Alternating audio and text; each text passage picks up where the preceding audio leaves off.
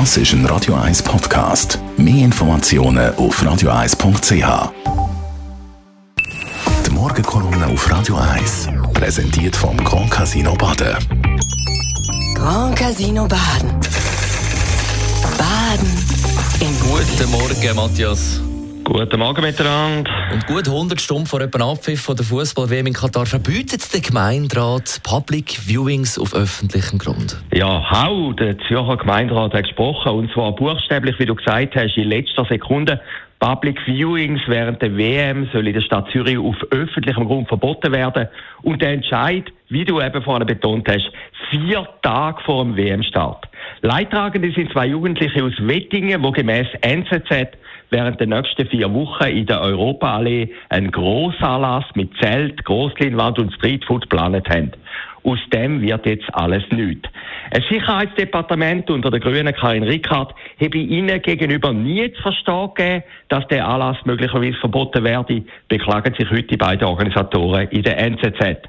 Doch nach dem gemeinderätlichen Verbot sieht es ganz anders aus. Die beiden Wettinger haben einen Schaden von rund 50.000 Franken, nicht zuletzt, wie sie schon Anzahlungen von bis 50 Prozent an die Lieferanten geleistet haben.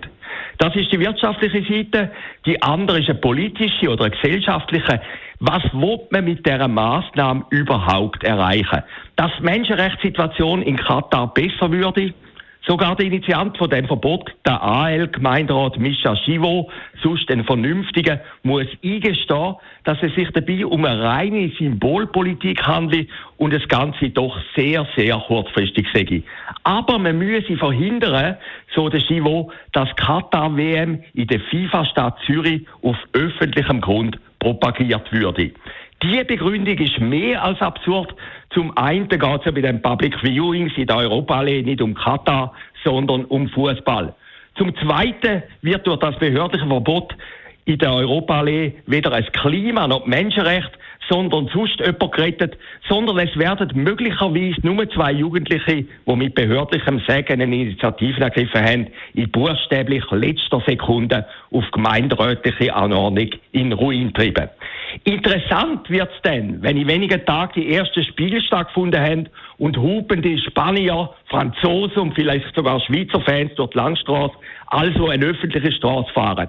Wo man das auch alles verbieten? Die Weltstadt Zürich muss echt schauen, dass sich nicht langsam ein Klima von Intoleranz durch die vermeintlich Toleranten durchsetzt. Ein solches Klima müsste man bekämpfen.